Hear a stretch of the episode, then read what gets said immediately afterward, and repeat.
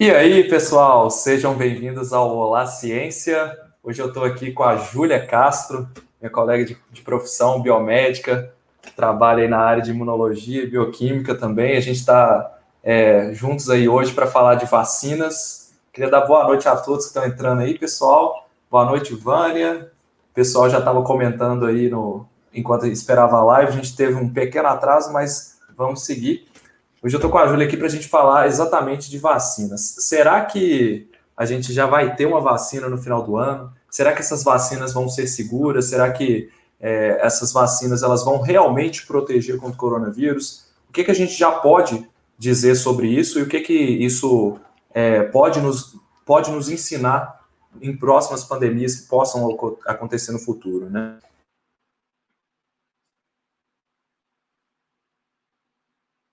Júlia, obrigado pela presença, valeu. E obrigado aí por, por ter aceitado o convite. A Júlia que já, já teve lá no Instagram falando de vacinas também. Júlia, eu queria que você contasse um pouco aí do seu trabalho, quem é você, o que, que você faz e por que, que a gente está aqui falando exatamente de vacinas hoje. Obrigada, Lucas. Boa noite para todo mundo. Obrigada pelo convite é, novamente, né? É, então, eu, como você falou, a gente é colega de profissão, eu sou biomédica, formei na UFMG e desde sempre me interessei pela área de pesquisa, então, assim que eu formei, eu já fiz mestrado, é, e aí eu fiz mestrado também na UFMG, na área de bioquímica e imunologia, e aí já desde, desde a graduação eu já trabalhava em laboratório e comecei a desenvolver um projeto de vacinas, mas o meu primeiro projeto foi uma vacina contra a doença de Chagas, né, que é uma doença tropical negligenciada, e foi o meu primeiro contato com vacinas, né, é, então, e aí eu passei o meu mestrado desenvolvendo esse projeto, é, eu comecei é, testando em camundongos, e a gente viu que tinha bons resultados, que, assim, querendo ou não, é um modelo experimental que é usado, a gente ainda não tem como não testar em animais, infelizmente, essa é, é a realidade é, que a gente vive. E aí, depois, em seguida, a gente chegou a testar, inclusive, em cães, e a gente obteve sucesso. Então, é um, é um, um projeto que eu estou, digamos que finalizando. É, a gente está acabando de fazer o processo de patente agora também.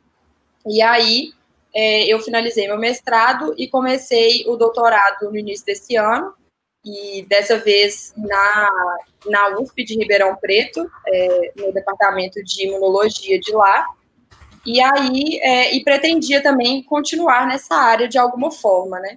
Legal. E aí começou essa pandemia, logo no início, é, é, meu orientador, que é o professor Ricardo Gazinelli, ele, inclusive, ele é o presidente do, do INCT de vacinas, né? E ele é o presidente da Sociedade Brasileira de Imunologia no momento. Ah, ele tem falado bastante na televisão, talvez alguns de vocês já tenham visto ele.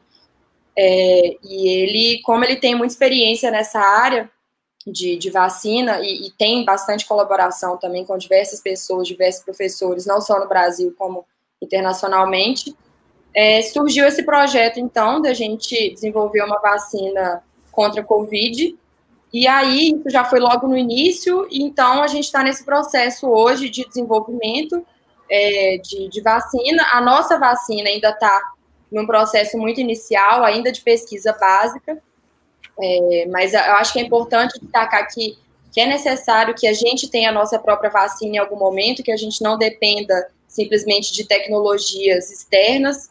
é importante a gente saber que a gente tem capacidade para isso é, que infelizmente os recursos estão cada vez mais escassos, está tendo menos investimento, mas ainda assim a gente tem uma plataforma muito bem, bem estabelecida no Brasil de desenvolvimento de vacinas, né?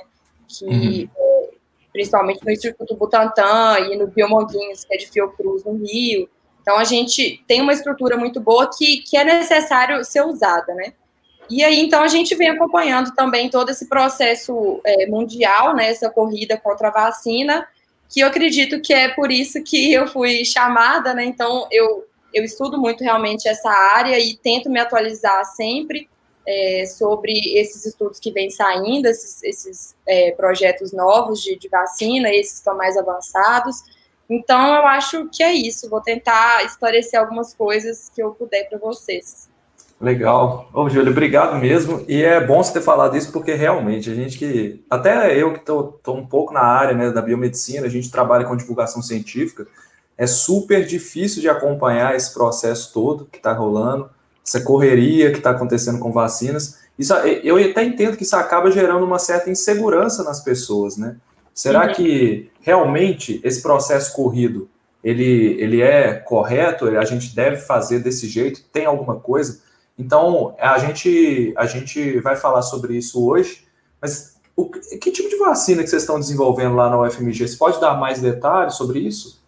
Então, a nossa vacina, ela tem uma tecnologia um pouco diferente, uma proposta um pouco diferente das que vem sendo, é, que a gente vem observando por aí, né, essas mais avançadas. É, a nossa intenção é fazer um vírus influenza recombinante. O vírus influenza é esse vírus da gripe sazonal, né, que a gente toma, inclusive, essa vacina sazonal. É, então, a ideia é ter um vírus influenza recombinante, ou seja, ele não é o vírus natural, ele é um vírus feito em um laboratório, montado, e esse vírus, ele vai carregar uma proteína do coronavírus. Então, a uhum. ideia é ter uma vacina bivalente, que vai servir tanto contra o Covid, quanto contra é, a gripe sazonal. Então, essa é a nossa ideia inicial. E aí, a gente está já fazendo testes, a gente está começando a vacinar animais e, e, ver essa resposta gerada pela vacina no, nos camundongos. Então, a gente está nesse processo por enquanto.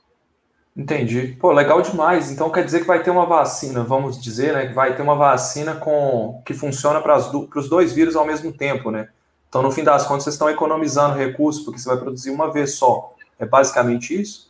É, a ideia é essa, e, e assim, é, já tem uma plataforma muito bem estabelecida no Instituto Butantan da produção da vacina de influenza. Então, a ideia é desenvolver isso no laboratório que inclusive está sendo feito com milhares de pessoas, se for pensar, com milhares é exagero, mas centenas de pessoas no total, é, e a gente está desenvolvendo na Fiocruz de Minas, é, por enquanto ainda não estou fazendo nada na USP, estou continuando em Belo Horizonte, e aí tem o laboratório do professor Alexandre Machado, que é quem trabalha com influenza e que é especialista nessa parte de virologia e no desenvolvimento desses influenzas recombinantes, esses influenzas criados em laboratório.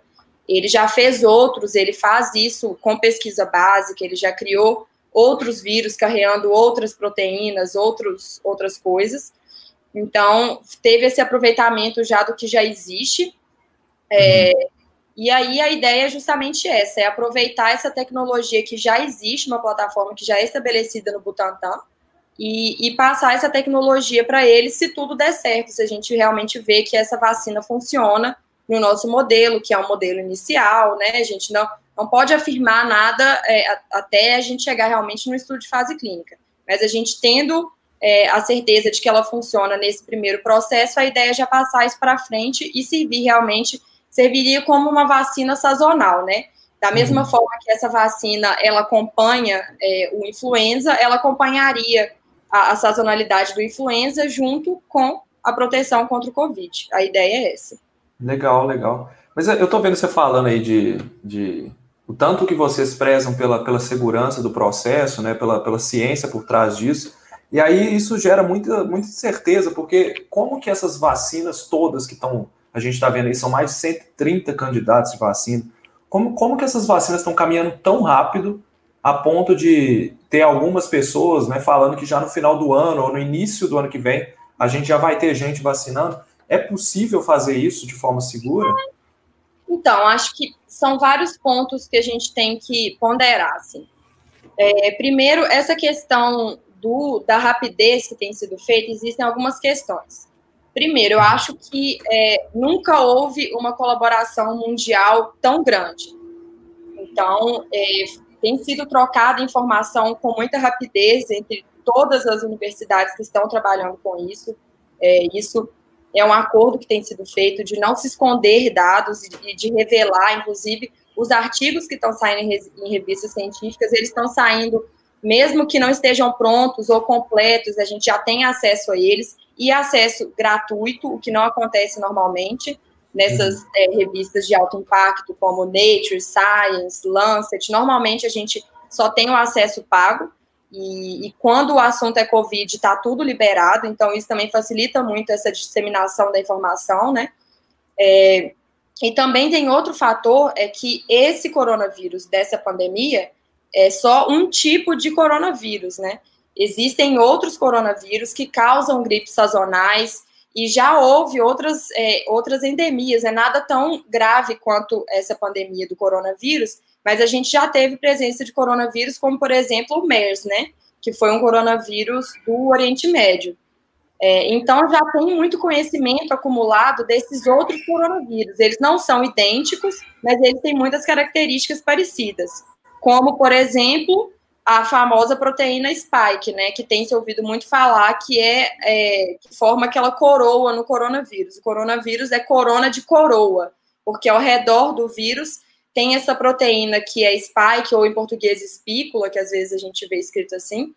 E essa proteína, ela é responsável pela internalização do vírus, né? Ela que consegue, faz com que o vírus ele entre dentro da sua célula, né? Então, o vírus ele utiliza da, da maquinaria celular do, do hospedeiro, né? Do, do paciente. Ele depende disso para replicar, ele depende do nosso organismo.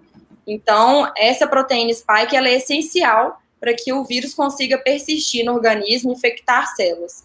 É, e com isso já era sabido que essa spike era importante para outros coronavírus, como esse do MERS, por exemplo. Uhum. Então, é, os estudos já partiram é, desse princípio, assim. Então, já não, não começou do zero, já se tinha algumas informações que foram aproveitadas. Além de todo o investimento, obviamente, que tem sido feito, é, do interesse é, financeiro é, mundial é, a respeito disso e, e, e, ações de empresas privadas, porque eu acho que nem, todo, nem toda universidade consegue ter o apoio simplesmente do governo. Acho que é, é sim importante ter um certo tipo de parceria. Eu acho que uma iniciativa é, exclusivamente privada já me preocupa um pouco pela questão de um certo viés, talvez, mas eu acho que o apoio entre universidades e, e ter esse dinheiro, esse, esse, recurso financeiro de empresas privadas é importante, e é o que vem acontecendo, né? É, então, eu acho que são todas essas questões juntas, assim. Então, essa rapidez de já ter começado depende muito disso tudo que eu falei. Mas, apesar disso, eu creio que existem etapas que não podem é, ser puladas, né?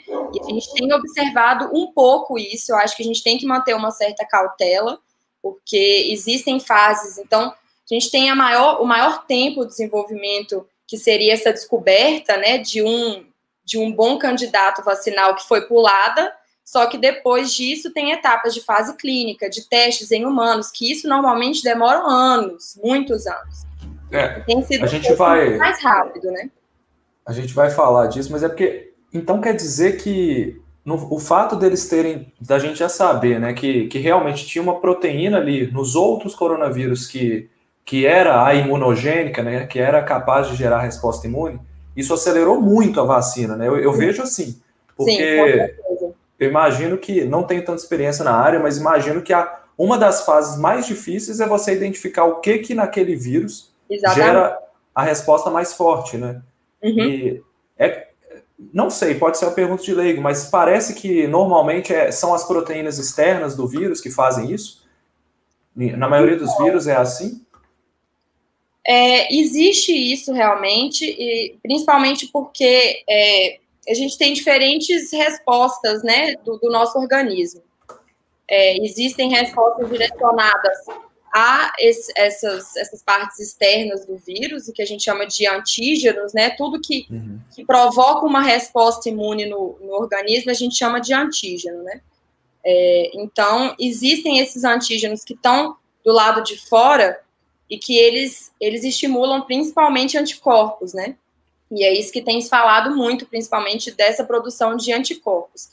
É, eu acho que também existem alguns casos que antígenos eh, que estão dentro do vírus também podem ser importantes. Eu acho que depende um pouco da, da realmente da fisiologia do, de todo o mecanismo de internalização do vírus, enfim, eu não sou virologista, então eu estou aprendendo agora também um pouco sobre isso, tenho estudado bastante, mas é, no caso do coronavírus, e de, inclusive e tem outros vírus também, que provocam essa resposta de anticorpo muito grande, justamente porque é o que está à mostra. O anticorpo ele detecta o que está ali, é, o que vem para ele. Ele não, ele não consegue ver nada que está dentro, ele pega o que está exposto. Então, como que está exposto é a proteína spike, é, já vem se demonstrado esses, esses níveis de anticorpos, de anticorpos específicos para essa proteína, para a proteína uhum. spike.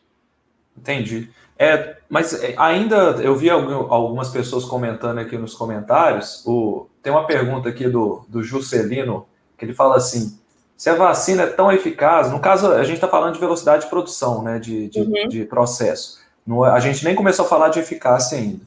Mas por que, que não criaram ainda vacina para dengue? Isso é uma pergunta pertinente para a gente comentar por que, que foi tão rápido com o coronavírus. Acho que entra daquele assunto de você ter falado que é um tipo de vírus só, né? Uhum. É, e, por exemplo, por que, que a gente não tem vacina para HIV, vacina para malária eficiente hoje? Então, é, acho que é bom a gente dividir. Então, vamos para vacinas de vírus, porque malária já é causada por um protozoário, que é mais complexo ainda. Os vírus, eles uhum. são um pouco mais simples, né? São é, seres mais simples, e não por isso fáceis de serem combatidos. Mas eu acho que a questão da dengue, assim como outras doenças, né, que ainda não existem é, vacina, eu acho que a questão é, primeiro, a gente tem que pensar aonde é, é a incidência dessa doença. É, né, no caso da dengue e da malária, por exemplo, é principalmente em países tropicais e negligenciados, então a gente tem menos interesse da comunidade científica como um todo e menos investimento. É, e, e, além disso, realmente existem desafios. Eu não sei especificamente quais os desafios específicos da dengue, mas uhum. é, eu sei que, que, obviamente, se a dengue virasse uma pandemia, como foi o coronavírus, eu acredito que o processo seria o mesmo. Eu acho que estaria no desenvolvimento que está hoje. Eu acho que só não existe uma intenção geral, global, para que isso aconteça, né? Que é o que vem acontecendo agora com o coronavírus.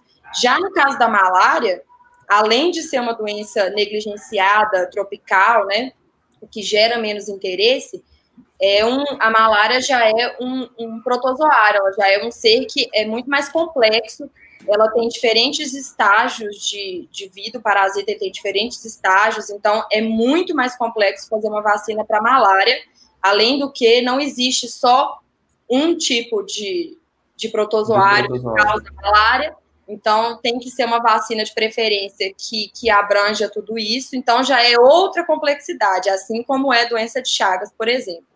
Uhum. Mas, e o HIV, é, o que é muito discutido, né? Existe muita teoria da conspiração, inclusive, que a vacina já existe e que só não liberaram porque as empresas farmacêuticas não deixam, enfim. Há quem acredite nisso. Eu acho que é realmente uma questão de que o HIV continua sendo um desafio é, pelo tipo de infecção, pelas células que ele infecta, pelo, pelo, pelo, realmente o processo que ele tem de infecção no corpo. Então, é muito difícil você combater o HIV 100%. É, normalmente você combate, você consegue diminuir a carga viral, por exemplo, mas é muito difícil, uma, até hoje, não, não se tem uma vacina que zere. Você consegue uma vacina, isso já, inclusive, tem testes clínicos testados já em humanos, em desenvolvimento para HIV, é, só que é, o problema é que esse vírus muitas vezes ele permanece. A gente chama de estado de dormência, né, do, do HIV. Então ele permanece escondidinho ali em alguns uhum. pontos do seu corpo e que e simplesmente não, até hoje não conseguiu uma vacina que consiga realmente erradicar do seu corpo, né? Então, cada doença tem suas especificidades, além disso que eu falei, desse interesse geral, global, financeiro, político, geopolítico, enfim que a gente está vivendo agora. Sim, é, é isso mesmo. É, pessoal, antes de eu explicar só um negócio da, da, vacina da dengue, queria pedir desculpa pela minha imagem aqui que está travando. Eu estava até conversando com a Júlia antes, a gente, antes da, da live que a gente estava conversando, a minha internet realmente está tá ruim hoje por algum motivo, está variando muito, até caiu aqui durante a live, achei que eu ia ter que recomeçar. É, acontece, né, gente? A gente está aí na, na luta, paga o negócio, mas não funciona às vezes. Esse é o, o, a tecnologia às vezes dá umas falhadas, né, pessoal? Mas então, desculpa mesmo. Queria agradecer aí, já temos 70 pessoas online. A gente está com a Júlia aqui nos, nos ajudando a entender essa questão das vacinas. Queria pedir o apoio de vocês aí no like, clicar no gostei aí embaixo. Também depois da live, pessoal, conhecer o nosso programa de membros aí embaixo. Marcos Juliano, boa noite. Pessoal que está chegando agora, que já conhece o canal. Mas quem não conhece, depois deixa o like, conhece nossos outros vídeos. E só para atualizar, a gente está hoje falando de vacinas. Será que essas vacinas, elas, essas, todas essas vacinas que estão em processo, elas são seguras? Elas, a gente pode garantir as seguranças delas? E qual dessas vacinas tem maior chance de, de chegar, de fato, à população primeiro? Quais são as diferenças entre elas? Né? Acho que a Júlia pode ajudar bastante a gente a responder isso. Surgindo algumas perguntas aqui, deixa eu ver. Tá. Ah, tá. Não, por enquanto, vamos seguir aqui, Júlia. Você ia então, falar da dengue. É, isso. É, no caso da, da, vacina da dengue, a gente tem quatro sorotipos de dengue, né, pessoal? Então, são quatro sorotipos circulando no Brasil. Tem até uma, algumas evidências de um novo sorotipo, seria um quinto sorotipo de dengue aparecendo aí já. E tudo isso gera uma complexidade que o problema da gente ter uma vacina para dengue é que se você protege contra um tipo, e não protege contra os outros, se aqueles outros continuam circulando, a reação imune contra os outros vírus, ela vai ser muito mais forte, porque você vai estar tá, o seu corpo vai achar, de forma bem simples, seu corpo vai achar que você tá vai produzir uma resposta contra um vírus que ele já teve contato, que seria o tipo que você se vacinou, e aí ele não vai conseguir eliminar aqueles outros vírus. Então, uma vacina para dengue, ela precisa proteger contra os quatro muito bem. Né? Teve até uma vacina que a Sanofi Pasteur soltou no Brasil, ela até foi descontinuada do mercado um tempo, eu até não sei como é que está agora, mas por causa de algumas reações que ela estava dando, na, no que a gente chama de fase 4. Né? Depois da, da fase 3, você ainda tem a fase 4 de testes clínicos, que na verdade são, é uma fase de avaliação, quando a vacina já está disponível para a população, e você vai pegando ali no, na grande massa se, se houve alguma reação. E no caso da, dessa vacina, eles estavam vendo que ela produzia uma reação não satisfatória e acabaram tirando ela do mercado durante um tempo para fazer algumas readequações.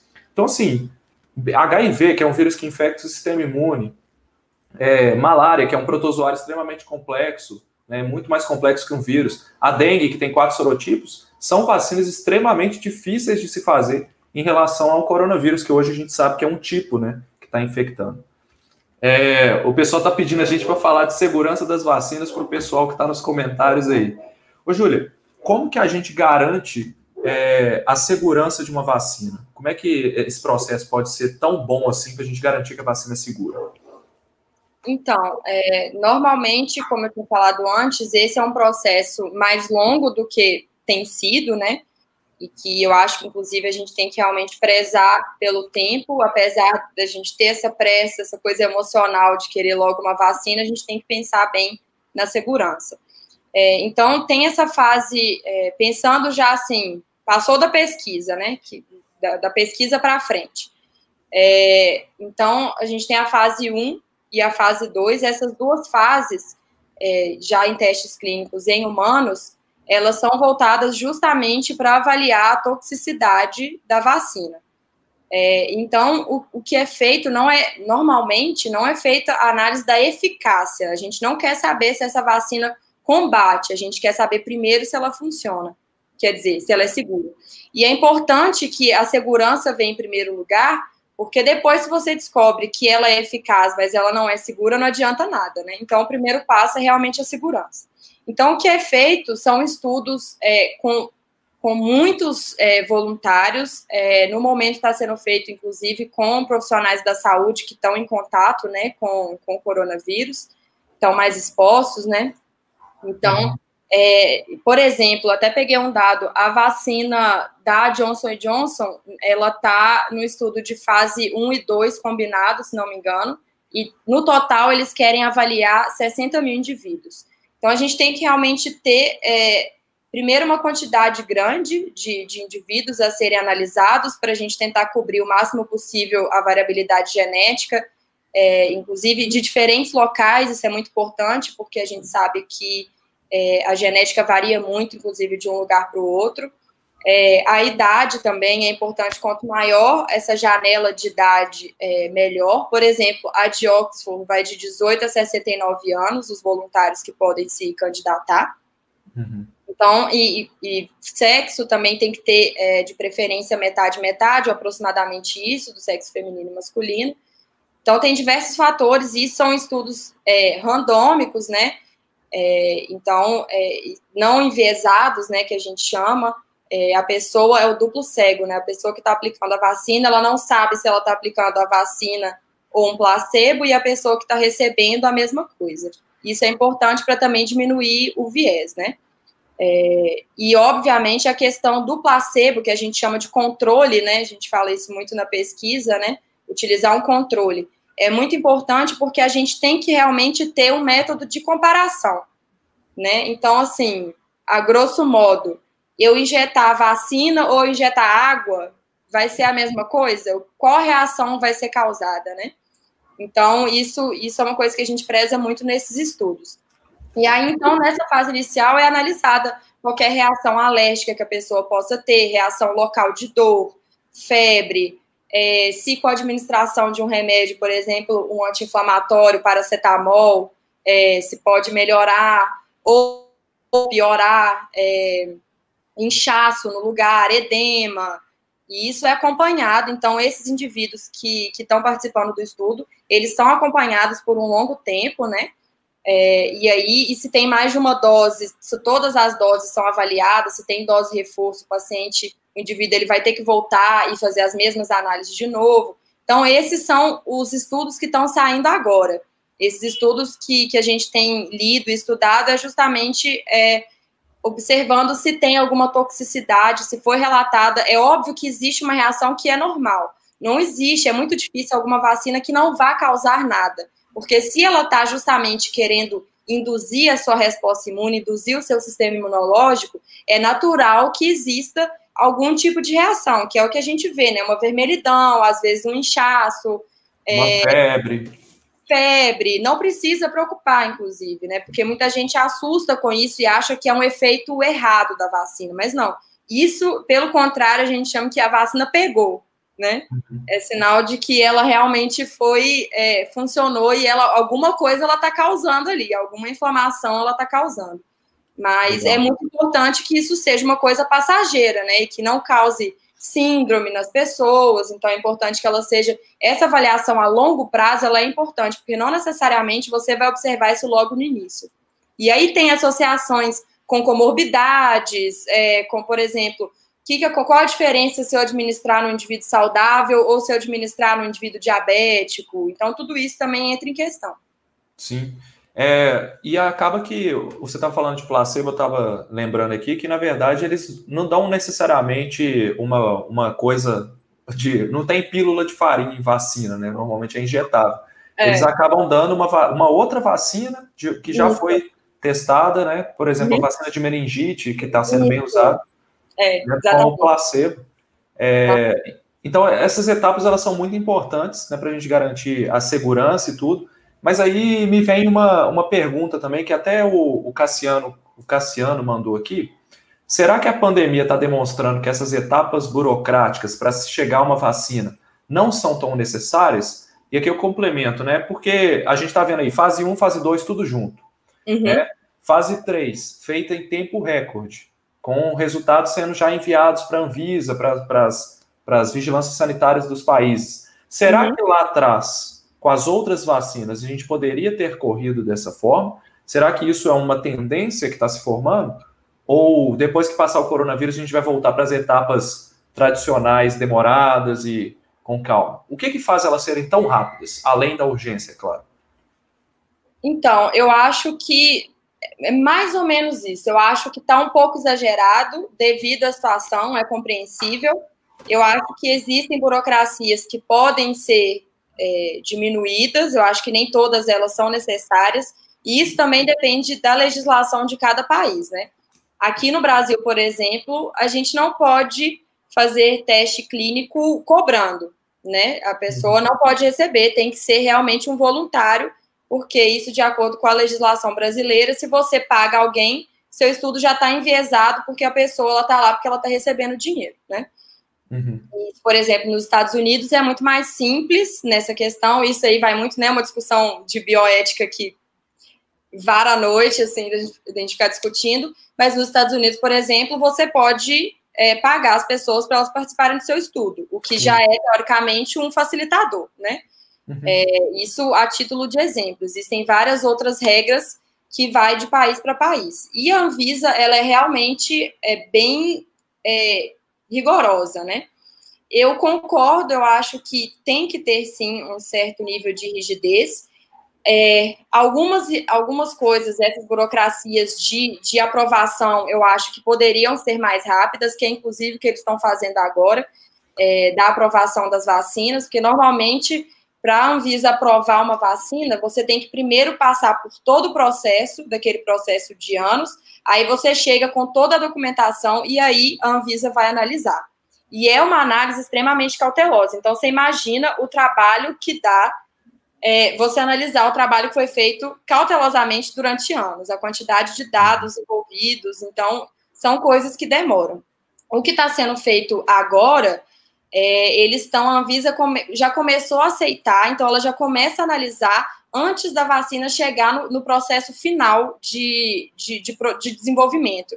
Então, é, o pessoal, é, da, acho que da Oxford, inclusive, já começou a mandar alguns dados.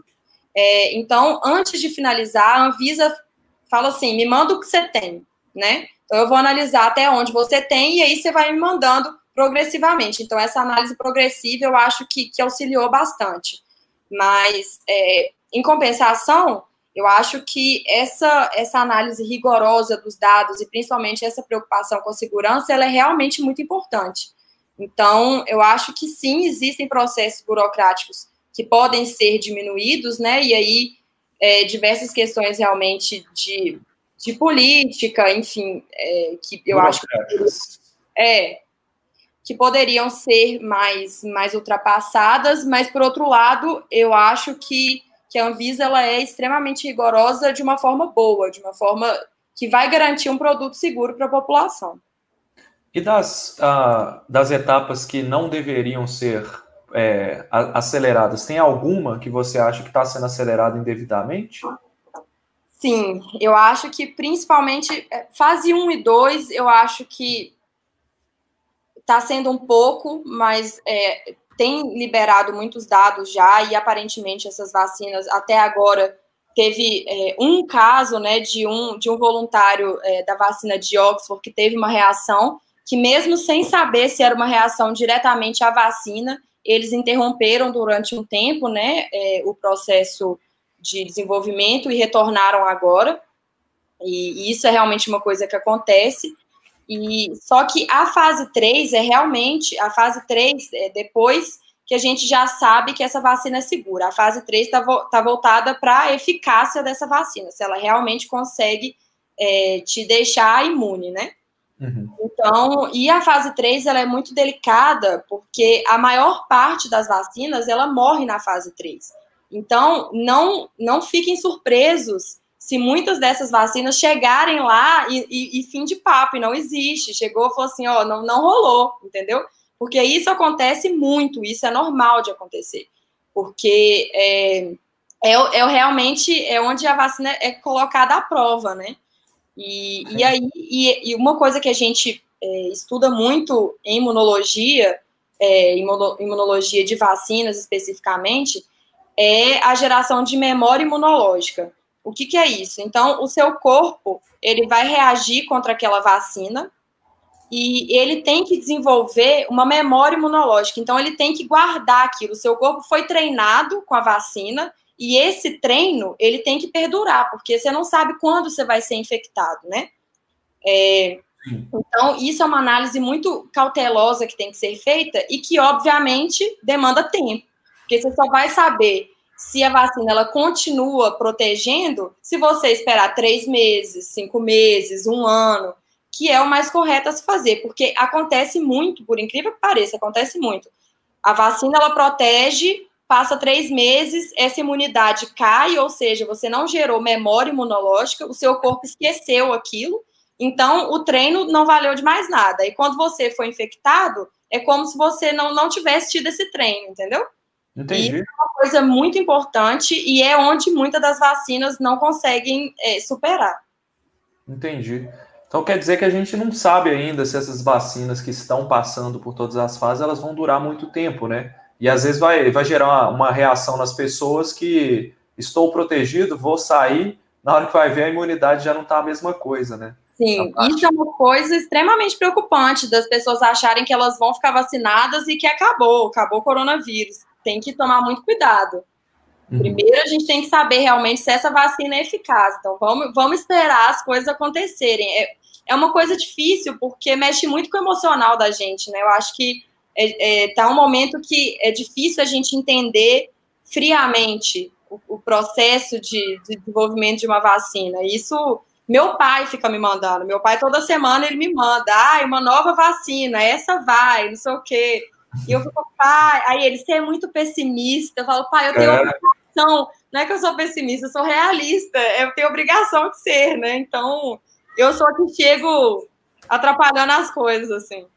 Não, isso é legal você falar, porque eu também sou muito realista, mas a, a, na, na parte de epidemiologia, que é a parte que eu mexo mais, né, que a gente faz é, trabalhos de avaliação de, de epidemias e tudo, a gente vê como que está caminhando a epidemia, eu acabo falando que, que o negócio não está tão bom assim, o pessoal me xinga, fala, pô, mas você só fala mal do negócio, você não quer que as pessoas melhorem. Pelo contrário, cara, eu quero justamente proteger vocês, que as uhum. pessoas eu quero que, que, que sobrevivam a esse é, momento. Né? Exatamente. A gente tem que chegar com a notícia ruim, né? Não tem jeito. É sempre a gente mesmo. É, tem outra pergunta do Cassiano aqui, que, ele, que vem, vai naquela, naquela história do, do, dos tipos de vírus que estão circulando. Aí ele pergunta de cepa, né? Cada cepa possui seu perfil genético? Cada cepa necessitará de uma vacina específica? como funciona essa questão de mutações no caso do coronavírus. E aí a gente pode falar é, sobre essas pequenas variações nos vírus que tem, uhum. porque às vezes confunde muita gente, né? O pessoal fala, ah, tá circulando um vírus novo na Europa, tá circulando um vírus novo na América do Sul, enfim. Uhum. Como assim? Né? Que esses vírus são realmente diferentes, a gente vai ter que produzir uma vacina para cada um deles? Uhum. Então, o negócio é assim, para o coronavírus, é, se sabe que existem mutações. Deixa eu só, um minutinho, deixa eu só pegar o carregador do meu notebook aqui. Tá. O pessoal estava até comentando aqui nos comentários.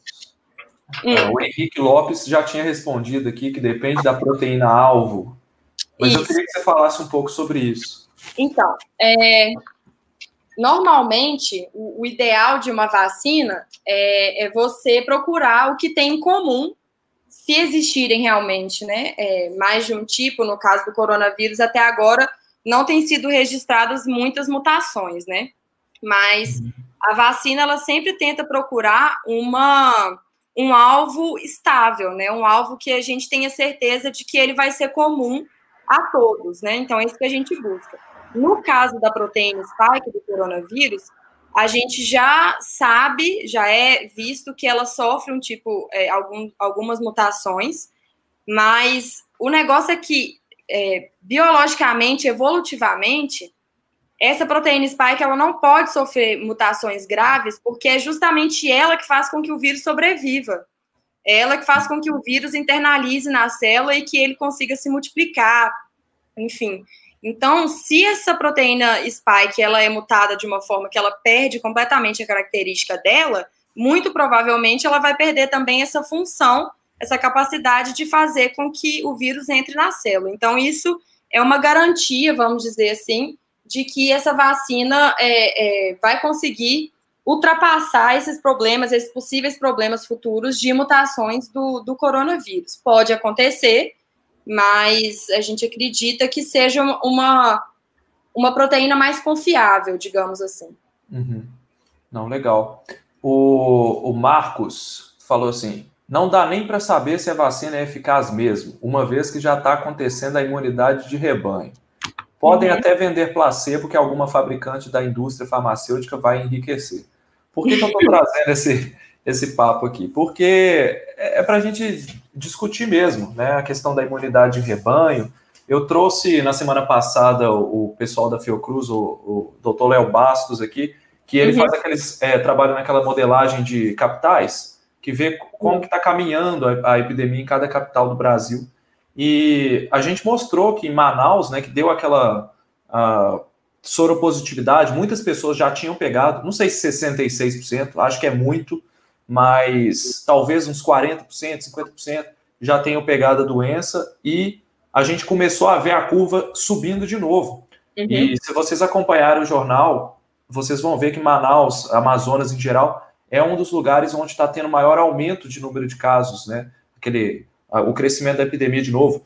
Ou seja, são evidências que sugerem que a imunidade de rebanho não está sendo alcançada nesses locais, onde muita gente já se infectou.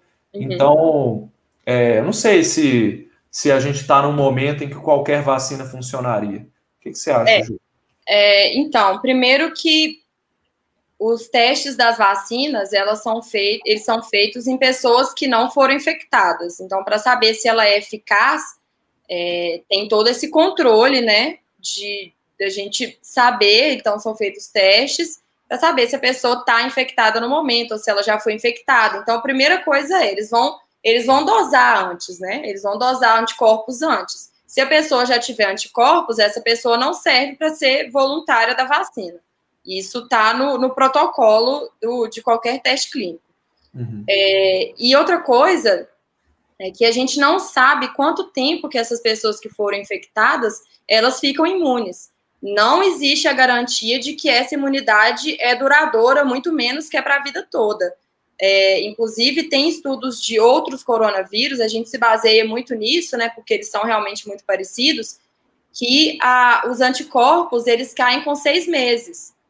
E isso é uma coisa que a gente está aprendendo agora sobre o, o Covid-19, né? A gente ainda não sabe porque a pandemia está em andamento, então, e tem sido feitos muitos estudos sobre isso. Várias pessoas estão sendo acompanhadas é, desde o início e durante todos esses meses, justamente para saber se essa resposta à infecção ela é duradoura ou não. Então, não quer dizer se você já pegou o coronavírus, pode ser sim que você se reinfecte, por exemplo. Isso não é uma coisa é, é, excluída, entendeu? Pode ser sim que você se reinfecte. Então, tem que tomar muito cuidado com essa coisa da imunidade de rebanho como se fosse a salvação, né? Realmente, eu acho que tem vários contingentes aí. Sim. É, que o, o, Alex Gonçalves trouxe essa pergunta que achei interessante. Não sei se a gente vai lembrar, tá? Eu não, não conheço nenhuma história, já vi há muito tempo atrás. Que tipo de reações essas vacinas que foram tiradas do processo provocaram nas cobaias e quais foram as reações mais fortes? É, não necessariamente de coronavírus, tá? A gente uhum. pode falar de outras histórias de vacinas que deram errado na fase 3, por exemplo. Você uhum. conhece algum? Então, tem, é, tem uma que é a, síndrome que é, você piora a infecção. O negócio é que uhum. Por exemplo, você quer induzir anticorpos, como no caso, basicamente, a gente não quer induzir só anticorpos, mas está bem voltado para isso. Uhum. É, existe a possibilidade de uma vacina ela induzir anticorpos que a gente chama de subótimos. Ou seja, eles são produzidos, mas eles não são eficazes, tão eficazes para combater o vírus. E aí acontece um processo reverso que esses anticorpos que não são capazes de, de matar o vírus, eles facilitam a entrada dos vírus na sua célula. Que isso? Então, isso é uma coisa que é, isso é uma coisa que acontece e que tem que ser analisada. Então, é, e aí, então, o que, que acontece? Quando a pessoa é infectada, piora, entendeu? A vacina tem o efeito inverso. E isso já pode ser testado, inclusive, quando, quando você está fazendo o teste em camundongos. Obviamente, você tem que confirmar com humanos, né? Você não vai garantir, mas já é uma uhum. coisa que é analisada logo no início também. Mas esse é um, é um exemplo bem, bem bom, eu acho, assim, que você pensa que isso nunca poderia acontecer de piorar, né? Tipo assim, mal não faz, mas pode fazer mal também. Sim, sim, com certeza. Agora, e isso tem a ver com aquele negócio da gente produzir anticorpos neutralizantes ou não? Esses anticorpos subótimos são anticorpos que não são neutralizantes, é isso? Não exatamente, porque nem todo anticorpo é neutralizante e isso não significa que ele não funcione. O anticorpo ele tem basicamente duas formas de funcionar, que a gente chama de neutralização e de opsonização. A neutralização é isso. O anticorpo ele se liga ali e ele consegue é, neutralizar, inativar esse vírus. Isso que a gente chama de opsonização, o que, que acontece? O, o anticorpo ele cobre é, a partícula do antígeno, do corpo estranho que seja, e aí quando ele cobre, é, ele faz, ele atrai outras células do sistema imune que conseguem reconhecer esse anticorpo, e aí esse, essas células elas engolfam, né, elas fagocitam essas partículas que estão recobertas e aí matam o vírus.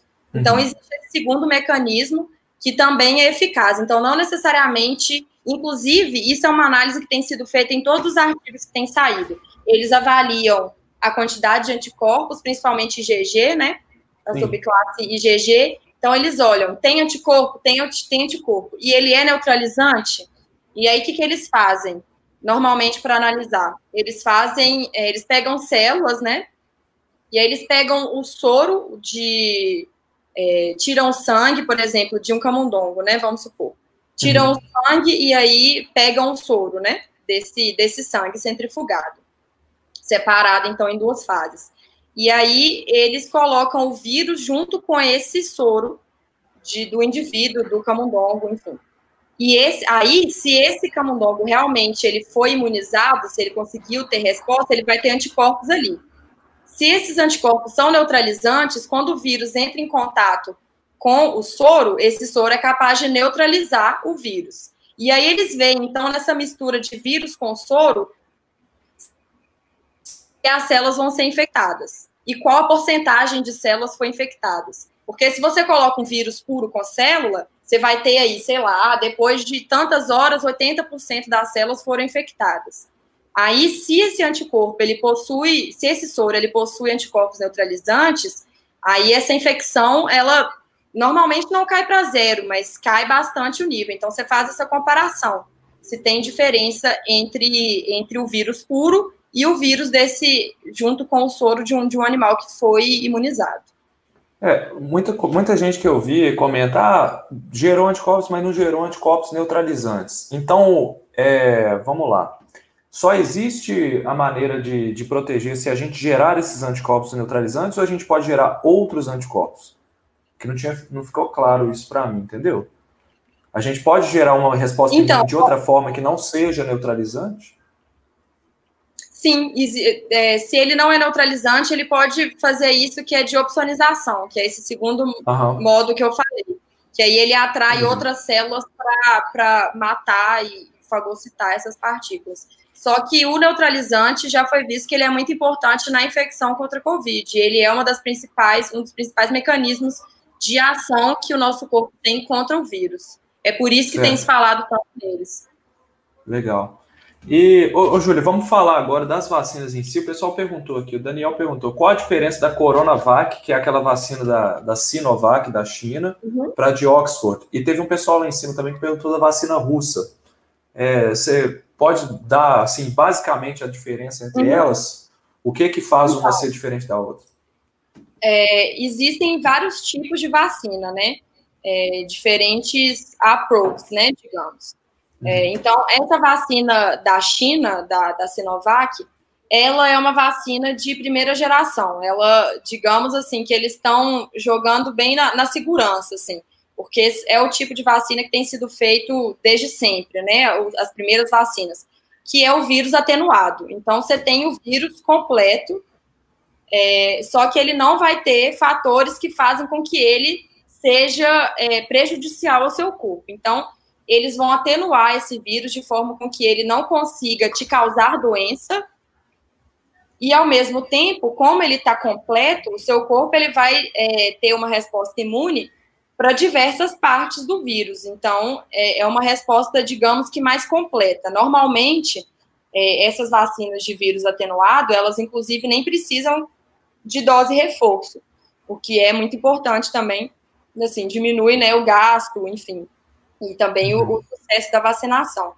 O problema é, existe uma preocupação com esses vírus atenuados, né? Existe a preocupação com é, indivíduos que tem alguma imunossupressão, por exemplo, é, alguém que toma corticoides, é, medicamentos que suprimem seu, seu sistema imune, ou, por exemplo, é, pacientes soropositivos, isso também pode ser prejudicial. Normalmente não é recomendado é, esse tipo de vacina, porque querendo ou não, tá lá uma partícula inteira, né? Então, você não quer, é, como o, essas pessoas elas não estão com o sistema imune saudável, pode ser que elas não respondam tão bem é, com, como as pessoas saudáveis respondem. Uma outra coisa é que pode acontecer, isso é uma coisa que, que também é importante ponderar, que pode ocorrer a mutação desse vírus, esse vírus que está atenuado, ele pode entrar em contato com o vírus selvagem e aí eles vão trocar ali figurinhas e esse vírus que era atenuado, ele volta, ele reverte e ele pode ser infectante de novo. Que e isso? é um risco que deve ser levado em consideração. É, mas, em compensação, é uma vacina extremamente eficaz. O negócio da vacina é sempre essa balança eficácia e segurança, né? Uhum. E, e aí, por outro lado, a vacina de Oxford, ela usa outra plataforma. Ela usa um adenovírus, que é outro tipo de vírus, né? E esse adenovírus, ele também está atenuado, e eles modificam ele geneticamente é, em um laboratório, e eles inserem nesse adenovírus uma parte do, do material genético do coronavírus. E aí, no caso como todas essas estão sendo focadas na spike, é a mesma coisa. Então, eles pegaram o gene, o, o material genético que codifica a spike e inseriram nesse adenovírus. É, e aí, e, e é, essa plataforma de adenovírus, ela vem sendo muito testada em pesquisa. Não existe até hoje nenhuma vacina licenciada com adenovírus, mas é uma plataforma que está em desenvolvimento. São vacinas que a gente chama de nova geração, né?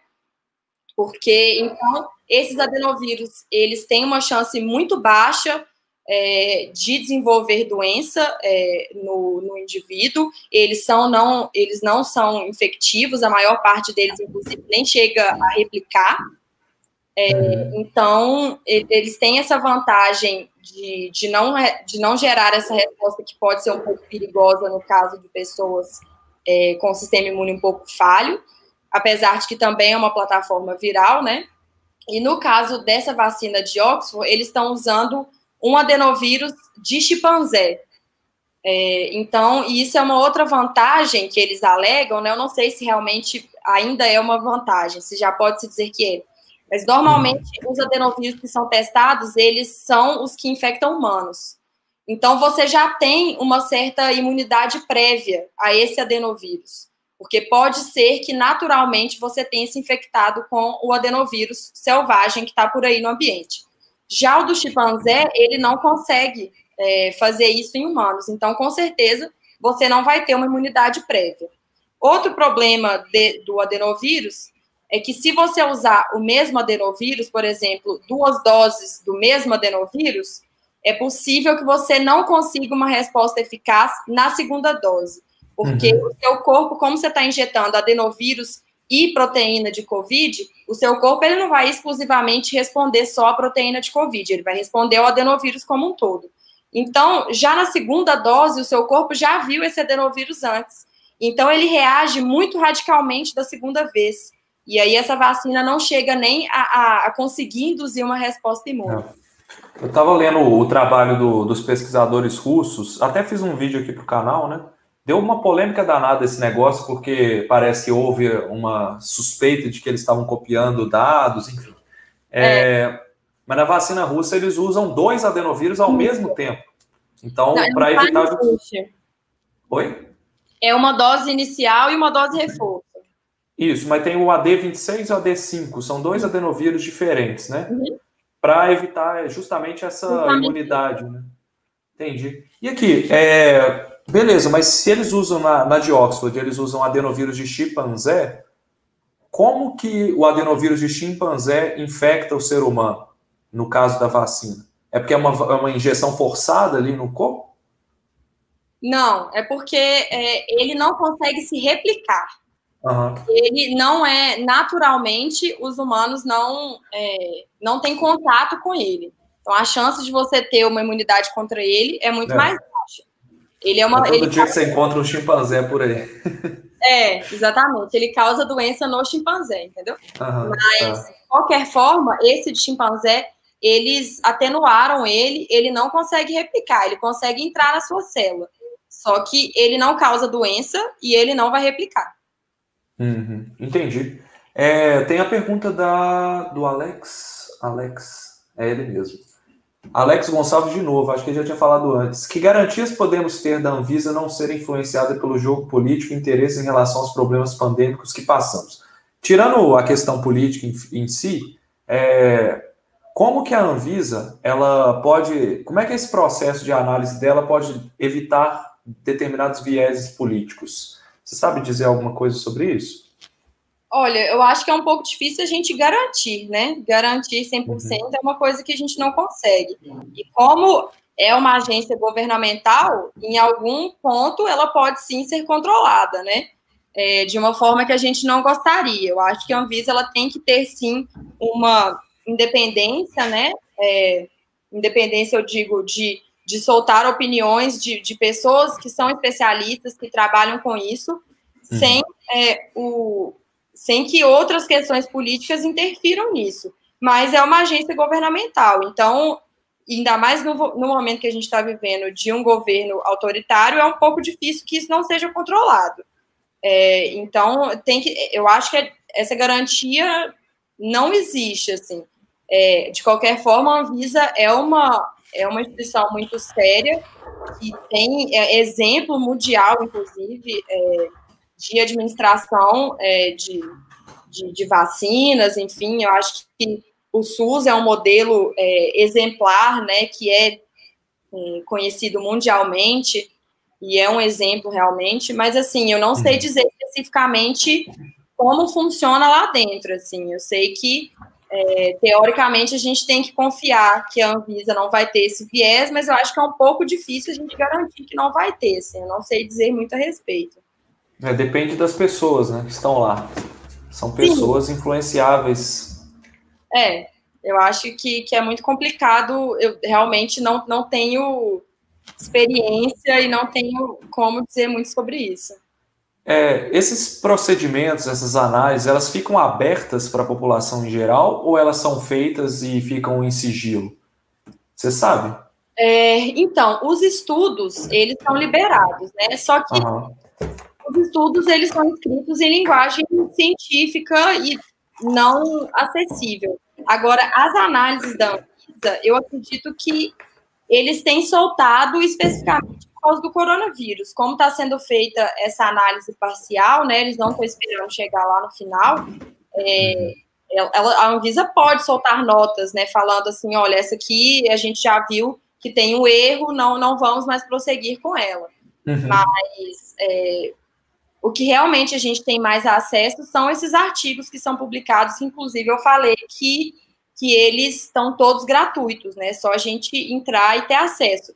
O negócio é que você tem que ter um, um, mínimo de, de conhecimento para entender realmente a linguagem, são termos muito específicos. Então tem esse, esse problema, é, que, que realmente assim, é importante a gente ter, principalmente a divulgação científica, né, para tornar isso um pouco mais acessível e, e que a população realmente entenda, né, de uma forma é, não necessariamente leiga, né, porque eu acho que todo mundo é capaz de entender, a gente não pode subestimar o público também, né, mas e de ter uma informação de, de confiança, assim.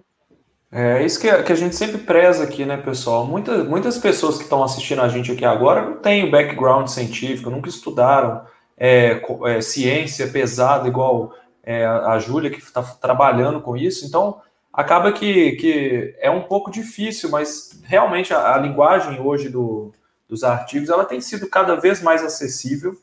É, eu acredito que se você se envolver um pouco com o tema, se você tiver interesse realmente em estudar, você vai conseguir chegar lá. Pelo menos. E outra coisa também, tem muita gente para você perguntar. Hoje é. em dia a gente tem muito contato, é, muita gente disponível, Twitter, Instagram, aqui no próprio YouTube. Vocês podem perguntar que a gente está sempre ajudando. Uhum. É, pergunta do Cassiano. Aqui a gente já respondeu quais estruturas do vírus estão sendo utilizadas nas vacinas em testes no momento, mas aqui o, o segundo tópico da pergunta dele que eu achei interessante. A transparência em informar o conteúdo dessas vacinas ou há um certo sigilo por questões de patentes? Tipo assim, o conteúdo eu acho que é a formulação total, né? Tipo, uhum. não só o que, que é o imunógeno, o, o, o mas sim os recipientes, as, as formulações. É, é divulgado essas coisas também? Então, é, virou praticamente um acordo isso, assim, não tem se escondido muita coisa. Uhum. É, os estudos, eles estão sendo feitos, têm sido feitos com muita clareza, assim, e com uma metodologia bem, a maior parte deles, né, com uma metodologia bem acessível, assim, é, o que normalmente não é o caso, né, porque sim, existe é, o sigilo de patente por causa, né, de toda a propriedade intelectual envolvida, mas eu acho que todo mundo entrou nesse acordo de que a gente está vivendo um momento que é maior do que isso, né? Então, uhum. as coisas estão sendo liberadas com muita facilidade e é, com muita troca realmente de, de informação, assim. E até hoje eu não vi nada muito escondido, assim. É, eu acho que todos os trabalhos que eu li, a gente teve acesso a tudo, as dosagens das formulações, tudo que está sendo é, utilizado, administrado, a via de inoculação, é, enfim, eu acho que quanto a isso, essas vacinas que estão em testes mais avançados, essas que estão aí, é, que vêm mais a público, elas estão bem transparentes, ao meu ver. Legal. É, eu tenho, também tenho visto uma maior transparência do, do pessoal mesmo na, na divulgação desses dados. Eu acho que é, é por causa da Covid mesmo, isso não era é. tão transparente. Mas uhum. falando, falando a, a, verdade, né, a patente em si, ela é um documento transparente. O problema é que ela uhum. gera exclusividade, o que não necessariamente é um problema. A gente já falou diversas vezes aqui que se não existisse patente, a gente não teria medicamento, vacina tão fácil igual a gente tem. Né? Sim, né? Depois a gente pode até bater um papo sobre isso. É, a Judite, perguntou sobre a vacina BCG ser usada contra coronavírus. É, eu vi uma, uma notícia saindo sobre isso, né? Que uhum. ah, parece que, tipo assim, ela gera uma, uma reação imune que deixaria o sistema imune em alerta, né? Como se fosse uma proteção indireta. É isso mesmo? É, é exatamente isso. É, não tem nenhuma semelhança, não é que é, eles parecem em si, né? Mas o uhum. negócio é que a BCG ela gera uma resposta imune que aparentemente, é, indiretamente, né, ela consegue proteger, ter, ter um certo grau de, de proteção contra o coronavírus. Inclusive, tem estudos sendo feitos com uma associação né, das duas vacinas, testando a BCG e em associação com uma vacina diretamente contra o coronavírus. Aí, okay. nesse caso, já é, é, realmente um efeito indireto, assim, como você ativou o sistema imune, aparentemente, o modo com que a vacina da BCG ativa o sistema imune faz com que você também fique é, moderadamente, digamos, protegido. Legal. E, Júlia, aqui estamos caminhando aí para mais de uma hora de live. Eu queria agradecer a presença de todo mundo aqui. E nós temos uma última pergunta, que é da Regina Ximenes aqui, que é justamente o que todo mundo está esperando. Uhum. Qual é a previsão? Vão ser aplicados dois tipos de vacina no Brasil ou será escolhida uma das vacinas para o Brasil inteiro? E aí acho que a gente já pode falar de estratégias de vacinação. Qual vacina que você acha que vai ser a primeira? Qual que você está mais confiante aí de, de falar que pode ser a vacina pioneira? E como é que deve ser essa aplicação? Vai ser para todo mundo? Vai ser só para idosos? Como que você acha que vai ser esse processo? Então, eu acho muito complicado apostar em alguma vacina, porque para mim todas são capazes de funcionar ou de não funcionarem. Eu acho que a gente tem que realmente ficar atento ao que está sendo publicado. É, então, é o que a gente tem feito. Os artigos saem, a gente vai procurar é, ler e observar e analisar de forma crítica esses resultados. Então, eu realmente, para mim, qualquer uma se funcionar ou não funcionar, não vai ser uma surpresa para mim. Eu acho que todas têm capacidade de funcionar ou não funcionar. É, e quanto à previsão, eu, é outra coisa muito difícil, porque, como eu falei, várias dessas vacinas elas podem morrer em uhum. fase 3, o que é um pensamento pessimista, mas é, é um pensamento realista, que realmente acontece. É, eu acredito que esse ano não a gente não consiga, e, eu, e é importante que a gente saiba que a gente não vai conseguir uma vacina rápida, por toda aquela questão que eu falei, que essa análise, ela demanda tempo. Então, a gente precisa saber por quanto tempo essa resposta permanece no, no indivíduo que foi imunizado, se ela vai ter uma reação alérgica. Então, um curto espaço de tempo não permite com que a gente faça essas análises, entendeu? E isso é uma coisa que a gente tem que prezar. Eu acho que qualquer profissional da saúde, cientistas, enfim, eu acho que a gente tem que passar essa informação de que, por mais que esteja todo mundo extremamente ansioso para conseguir voltar a uma vida mais normal e que a vacina pode permitir isso, eu acho que isso não pode atrapalhar o nosso, o nosso senso crítico e a nossa, é, a nossa segurança mesmo, né? É, então, essas etapas, elas não podem ser tão rápidas é, como as pessoas, às vezes, acreditam que elas podem ser. É, então, eu, eu não apostaria, inclusive, numa vacina que sai muito rápido. Se ela foi aprovada mês que vem, eu não confiaria, porque eu realmente não acredito como diversas pessoas não acreditam. A gente teve essa discussão longamente outro dia num, num encontro da Sociedade Brasileira de Imunologia, e isso foi de comum acordo, assim.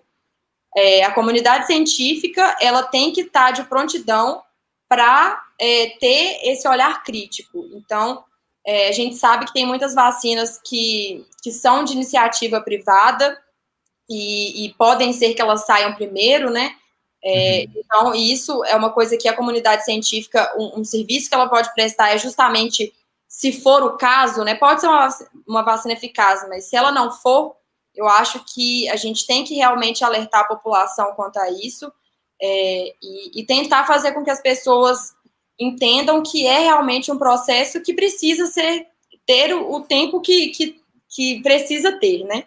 Uhum. Então, eu não, eu acho que eu não arrisco chutar, não apostar em nenhuma vacina e nem sobre tempo, assim. Eu acho que é, tão logo não, se, não, não vai acontecer e não, não é bom que aconteça. Ainda tem uhum. isso. Não, não vai acontecer e tomara que não aconteça, porque eu não tomaria essa vacina.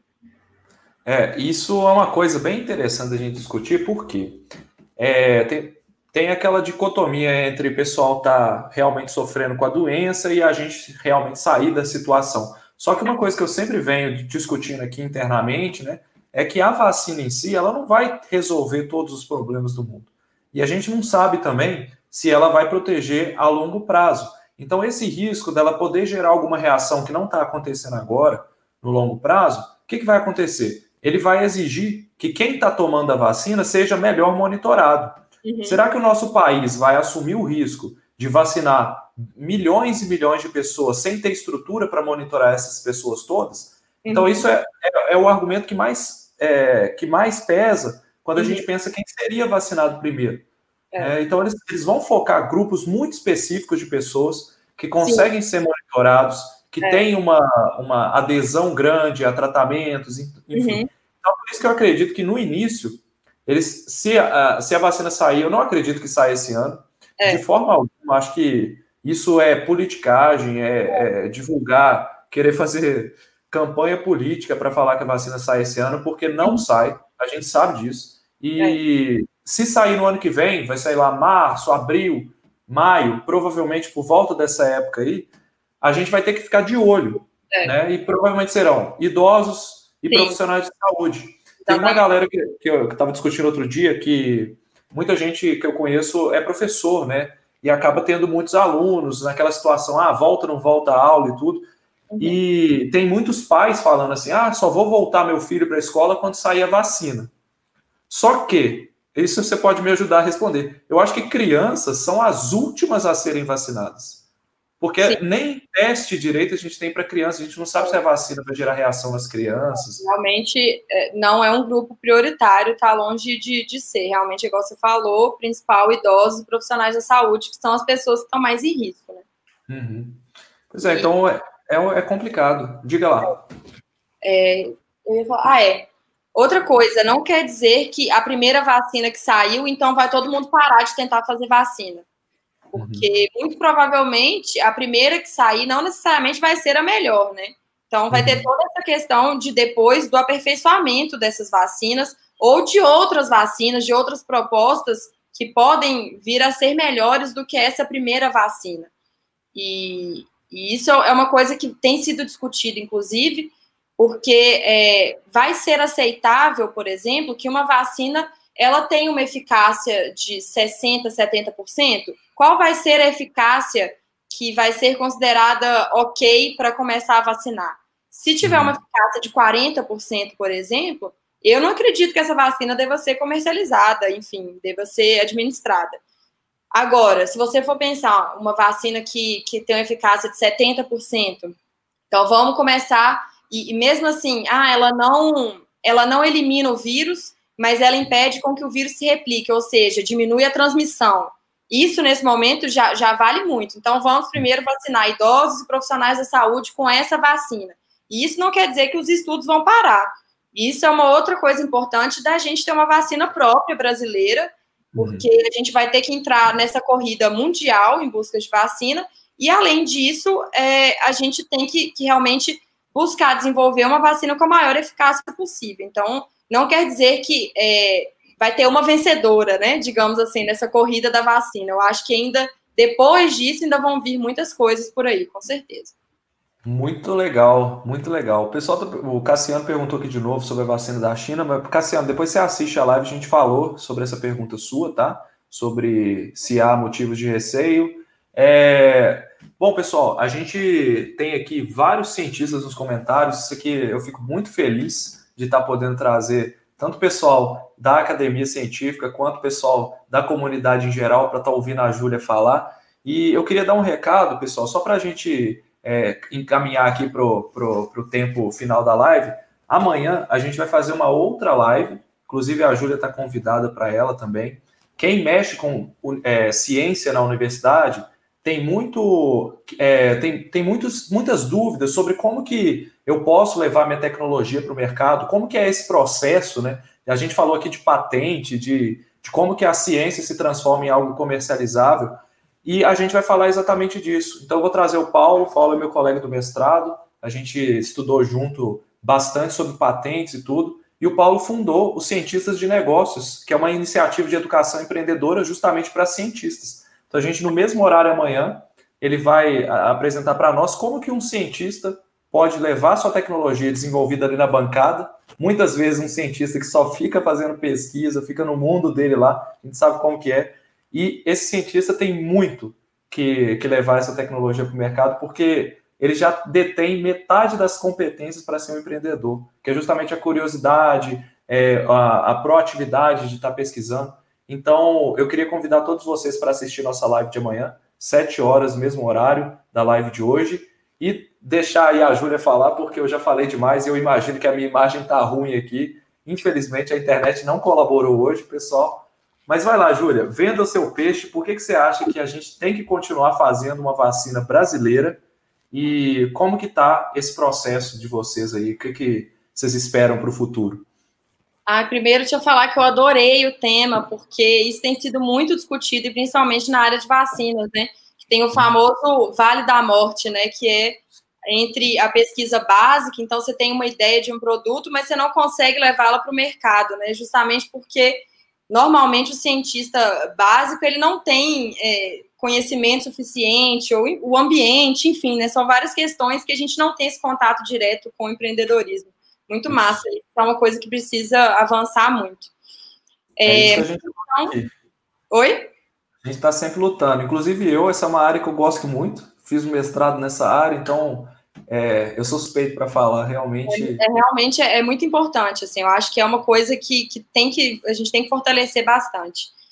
É, mas então, como eu já tinha dito, eu acho que é, a gente tem que. Primeiro, a gente tem que ter consciência de como a gente tem uma plataforma de saúde muito boa no Brasil. E, inclusive, a gente está vendo aí a procura de outros países de testarem é, a vacina aqui. E isso não é somente porque a gente está com um nível de transmissão muito alto, é também porque a gente tem tecnologia e plataformas que, que são muito eficientes e, e, isso ao longo de muitos anos. Então, a gente tem o Instituto Butantan, a gente tem Biomanguinhos, que é, que é a Fiocruz, que são excelentes instituições reconhecidas internacionalmente. É, e, a gente, e o Brasil tem um, um cronograma de vacinação que é realmente exemplo para o mundo todo. Isso eu acho que é muito importante destacar. E a gente reconhecer e valorizar a capacidade científica e tecnológica que a gente tem aqui no país, que merece e deveria ter muito mais investimento do que tem, né? É, então, e eu acho que tem tido algumas iniciativas brasileiras, né, como o, o, nosso grupo de pesquisa, e foi como eu falei, então a gente tem que pensar que uma vacina, a primeira vacina que saiu, o mundo inteiro vai querer, né? É, então a gente tem que, de alguma forma, é, garantir de que a gente tenha um produto nosso de preferência, por mais que no início a gente tenha que, a gente está assim, um pouco atrasado em relação aos, aos outros países nesse processo de desenvolvimento, mas isso muito realmente por, por causa de, de é, é, recursos, né? Eu acredito, não por causa de, de pessoas capacitadas, porque isso a gente tem muito. É, então, eu acho que a gente tem que confiar, a gente tem que ter um produto nacional para a gente garantir que a nossa população vai ser é, vacinada de uma forma é, mais abrangente, né? Eu acho que isso é a principal questão e realmente isso da gente confiar na nossa própria tecnologia, na nossa capacidade de, de desenvolver produtos é, como vacinas, medicamentos, enfim. Então, é, a gente tem que valorizar esse desenvolvimento tecnológico nacional, né? Eu acho que isso é realmente muito importante. Sensacional, acho que é isso mesmo. Temos muitos pesquisadores feras aqui no Brasil, muita estrutura para isso, principalmente nas universidades. A gente vê aí com o seu trabalho, com o trabalho do pessoal do seu grupo de pesquisa, todos os cientistas que a gente traz aqui toda semana, é, a gente vê que realmente o Brasil tem um potencial que tem que ser explorado e valorizado, né? É, tem uma, uma, uma pergunta aqui, Júlia, que só para fechar mesmo, que a gente não acho que a gente não falou que existe algum tempo que, de duração da fase 3 da vacina? Deixa eu só explicar por que, que eu estou fazendo essa pergunta. É, a gente só vai definir essa. Eu acho que a, a gente só vai definir essa fase 3 quando a gente tiver infectado um número de pessoas suficiente que tomaram a vacina para ver se ela realmente funcionou, não é isso? Tem, o, tem que ter um número mínimo de pessoas infectadas para saber se realmente a vacina funciona. Então, a, a fase 3 é variável, é isso mesmo? Então, não tem um tempo, é, não tem um tempo certinho, vai muito isso do que você falou, e eu acho que também uhum. cabe aí às agências de, de regulamentação do que vai ser aceitável ou não, né? Não tem realmente uma, uma coisa fixa, assim. Eu acho que vai variar do que os estudos vão ser capazes de, de mostrar também. É, mas uhum. realmente tem toda essa questão que eu falei que, que é preocupante, é do dessa análise do, do quanto dura essa, essa resposta que foi induzida pela vacinação. Eu acho que isso aí é um ponto-chave que a gente tem que levar em consideração. Mas, assim, não tem uma obrigação exata de um tempo que uma fase 3 pode durar. E também tem muito isso aí que você falou. Tá bom. Satisfeito. Satisfeitos, pessoal? Se vocês quiserem mais respostas aí, deixa nos comentários. Eu vou fechar a live aqui. Queria agradecer a presença de todo mundo. Foram mais de. Teve uma hora que bateu quase 90 pessoas online, só para mostrar que realmente esse tema é muito importante para a gente divulgar. Queria agradecer a Júlia de novo. Obrigado, Júlia, pela presença. Obrigado por sempre estar apoiando o nosso trabalho aí. E é isso, pessoal. Boa noite a todos. Um abraço. Conheça o nosso programa de membros. Tchau.